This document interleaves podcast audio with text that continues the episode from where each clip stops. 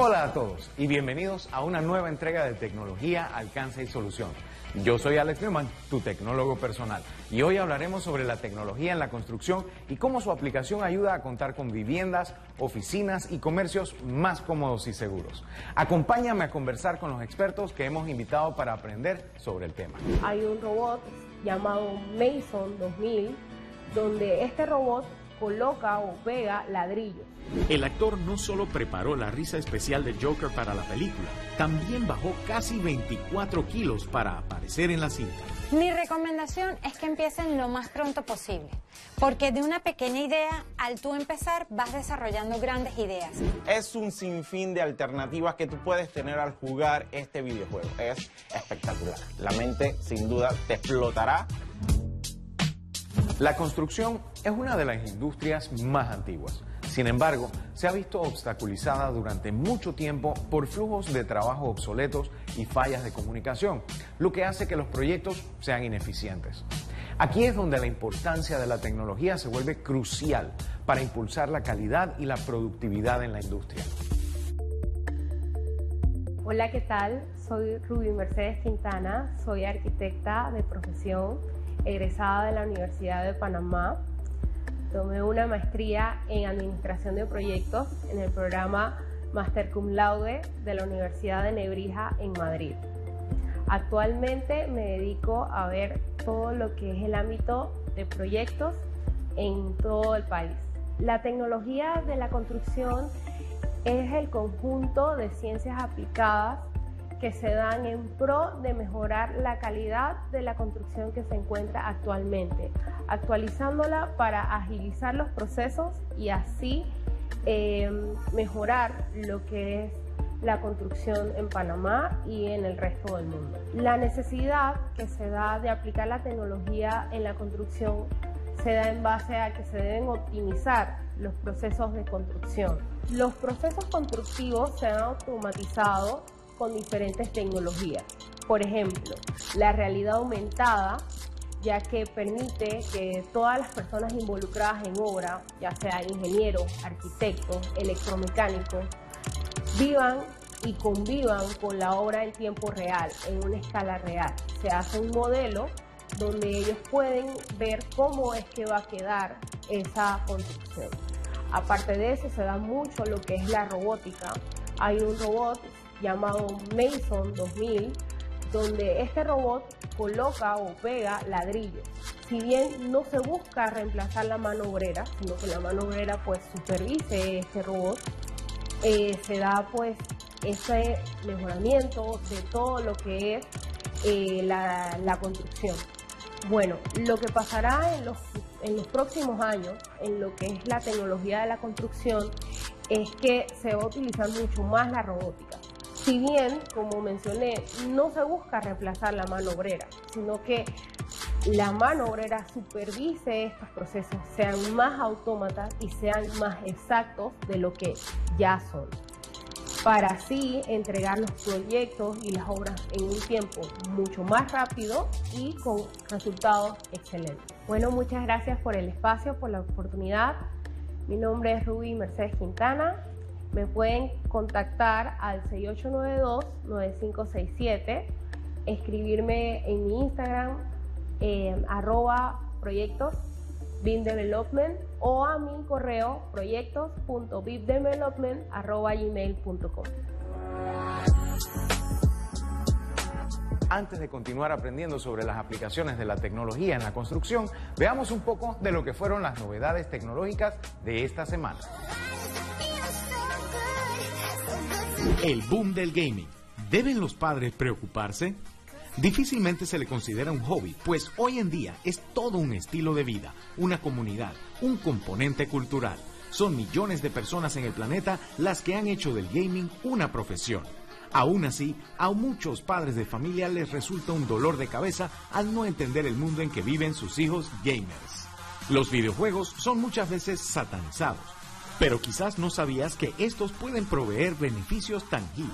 Entre algunos, estimula el cerebro saludablemente, permite el desarrollo de habilidades para la solución de problemas, incrementa los reflejos e incluso alivia el estrés. Según el joven talentoso y conocedor de videojuegos Salomón Shatsky, los padres de familia requieren de un cambio cultural y mental sustentando.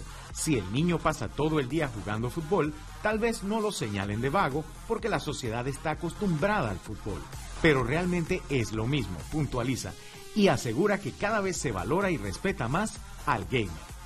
La actualización de One UI 4 ofrece una experiencia móvil mejorada centrada en ti Samsung Electronics anunció el pasado sábado 20 de noviembre el lanzamiento oficial del One UI 4, que se implementará por primera vez en la serie Galaxy S21 incluidos el Galaxy S21, el Galaxy S21 Plus y el Galaxy S21 Ultra, con nuevas opciones de personalización, funciones de privacidad y acceso al ecosistema en constante expansión de Samsung, el One UI 4 ofrece una experiencia móvil mejorada que le permite tener el control. Con una gran cantidad de nuevas paletas de colores para elegir, puedes cambiar la apariencia de todo, desde la pantalla de inicio hasta los iconos, el menú, los botones y el fondo y con los widgets rediseñados que ofrecen una personalización aún más profunda, nunca fue tan fácil imprimirle tu toque personal a tu teléfono inteligente. Hablando de noticias importantes en tecnología, la que más nos llena de orgullo es que Panamá será sede de las Olimpiadas Mundiales de Robótica en el 2023. Tenemos la oportunidad de conversar con Marvin Castillo, presidente de Fundestim, acerca del el significado de este evento para Panamá y la importancia de las Olimpiadas de Robótica. ¿Qué es la Olimpiada de Robótica? ¿En qué consiste?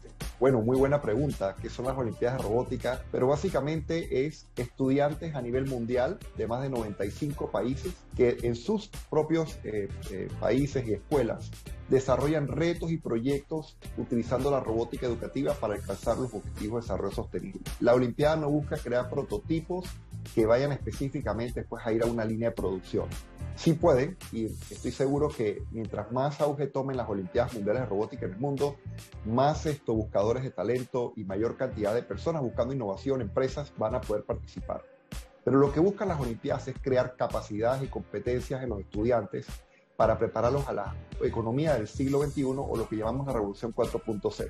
El 2023 vamos a ser quienes hospedamos esta Olimpiada ¿Qué preparaciones adicionales estamos haciendo como país para no solamente tener una buena participación como siempre la podemos tener, sino también de ser buenos anfitriones en este caso?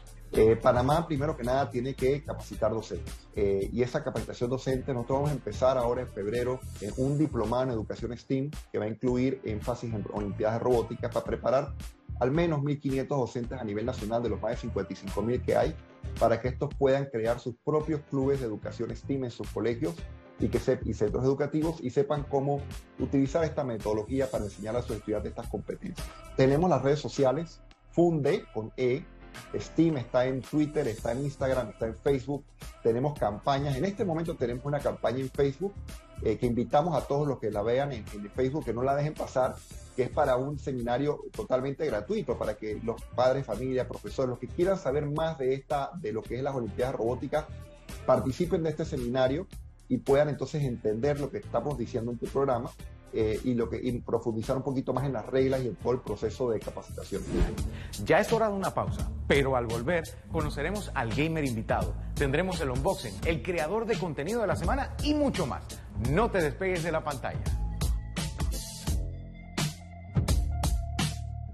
Top de las mejores arquitecturas del mundo. Los países que lideran la arquitectura sostenible en el mundo. Noruega, el enfoque sostenible. Hace 10 años, la construcción de la Ópera de Oslo fue el origen de lo que hoy ya es una auténtica explosión de arquitectura sostenible en toda Noruega. Su preocupación por el consumo de energía y el impacto medioambiental los ha llevado a construir edificios con un gran rendimiento energético. Irlanda, con su apuesta ecológica, es uno de los países en los que la conciencia ecológica ha tenido mayor impacto en la población. La mayor parte de los proyectos nuevos de construcción se realizan bajo estándares sostenibles. Entre los arquitectos que diseñan desde este enfoque destacan las propuestas de Buckholz McAvoy Architects. Sus proyectos tienen en cuenta aspectos medioambientales, sociales y económicos. Por otro lado, Canadá se ha enfocado en construcciones saludables, ya que ha generado una conciencia social alrededor de la arquitectura sostenible, de tal manera que la mayoría de la población apuesta por proyectos ecológicos con un objetivo muy claro, mejorar su salud. Destaca especialmente su legislación a favor de las cubiertas verdes en ciudades como Toronto.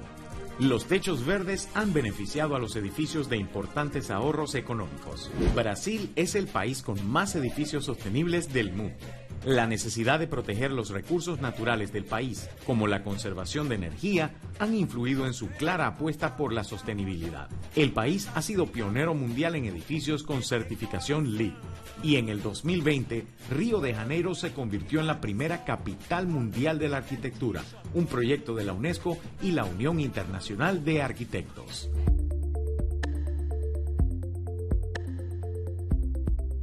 Seguimos aprendiendo sobre la tecnología en la construcción, pero antes ha llegado la hora de ver los estrenos de esta semana.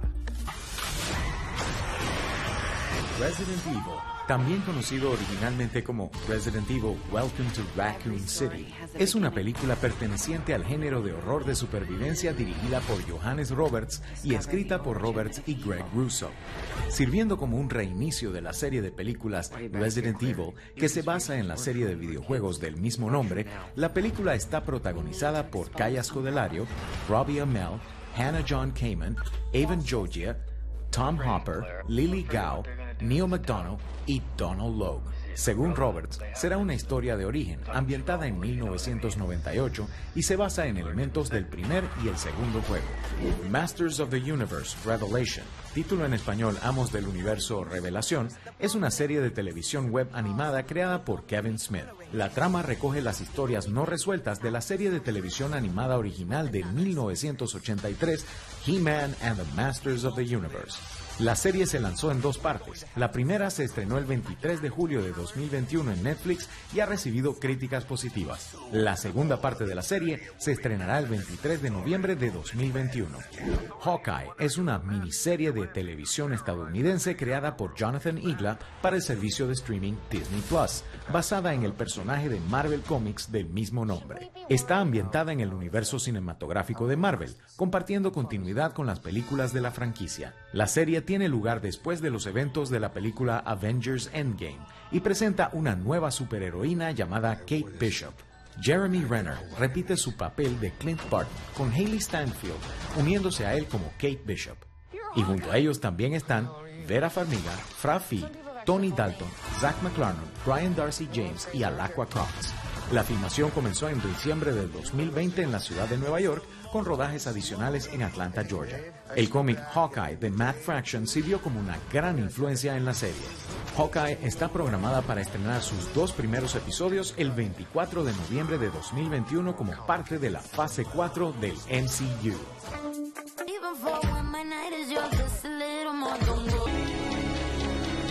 Existen muchas curiosidades interesantes en las grabaciones de películas de Hollywood. Empezamos con la película El Joker, ya que existen cambios físicos que los actores deben hacer para poder interpretar un papel. Pero lo que hizo Joaquín Phoenix fue de otro nivel. El actor no solo preparó la risa especial de Joker para la película, también bajó casi 24 kilos para aparecer en la cinta. Todo esto le valió el Oscar, así que todo esfuerzo lleva una recompensa. Adiós. Nada es lo que parece. Una de las escenas más conocidas por casi causar la muerte de la actriz Isla Fisher ocurrió durante el rodaje de Nada es lo que parece, en donde trataba de escapar de un tanque de agua mientras estaba esposada y encadenada. Pero las cosas salieron mal y las cadenas magnéticas que se separaban fácilmente se atoraron. Fisher estuvo casi tres minutos debajo del agua hasta que la rescataron, porque el equipo que grababa pensaba que la actriz estaba haciendo la interpretación de su vida. Para su suerte, salió ilesa. Estos fueron los datos curiosos del mundo cinematográfico. Todos los días aparecen nuevas tecnologías diseñadas para mejorar nuestra vida diaria. Definitivamente hay algo para cada uno de nosotros. Por eso ahora quiero invitarlos a ver lo que me llegó para el unboxing. Como creadores de contenido, una de las cosas más importantes que tenemos que tomar en cuenta es el audio. Y para eso, tener buenos micrófonos siempre vale la pena.